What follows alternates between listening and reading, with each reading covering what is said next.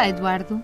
Olá, Isabel. Hoje é Sexta-feira Santa e eu li um artigo do José Tolentino Mendonça que gostei imenso e que, que cujo estra... título. Que estranho. Exatamente, que estranho, coisa em vulgar.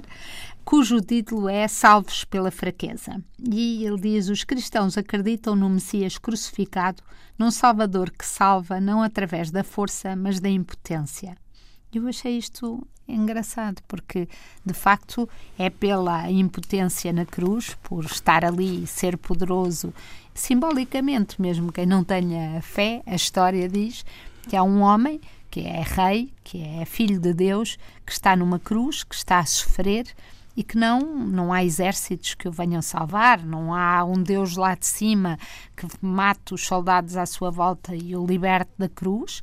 Não, ele morre ele sofre, ele morre, as pessoas à volta dele que lhe são próximas sofrem também e perdem e vêm uh, torturar um, uma pessoa que amam.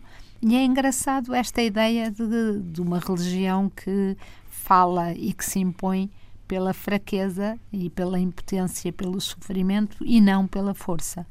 Isabel, não sei se se impõe pela fraqueza. A mim parece-me que foi. É, eu, eu, eu, disse mal a frase, porque de facto o que ele cita é que Cristo não nos socorre em razão da sua omnipotência, mas em razão da sua fraqueza.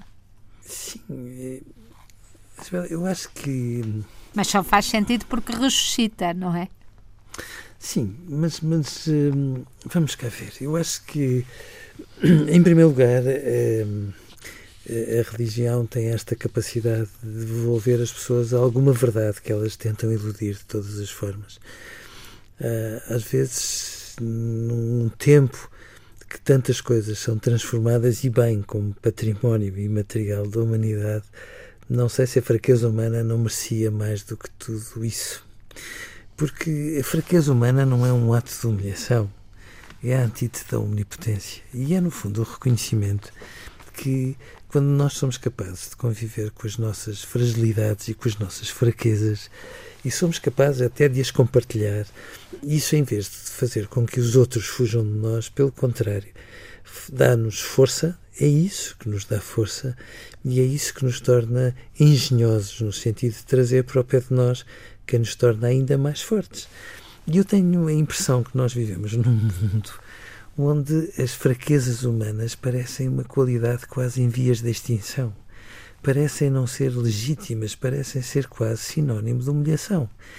E, e de facto, um discurso verdadeiro, à boleia de toda a dimensão simbólica que a natureza humana tem e que nos tempos que correm parece quase supérflua, bom, foi isso que fez uma revolução e que fez com que a humanidade, não só na Páscoa, mas a pretexto de um discurso religioso fosse capaz de fazer uma Páscoa e de perceber que, no fundo, são as várias vezes em que nós assumimos as nossas fraquezas e que, de alguma forma, pedimos ajuda a quem nos pode tornar mais fortes, que de repente ressuscitamos, regeneramos para a vida e é esta redenção que às vezes me parece cada vez mais uma espécie de assunto em vias de extinção.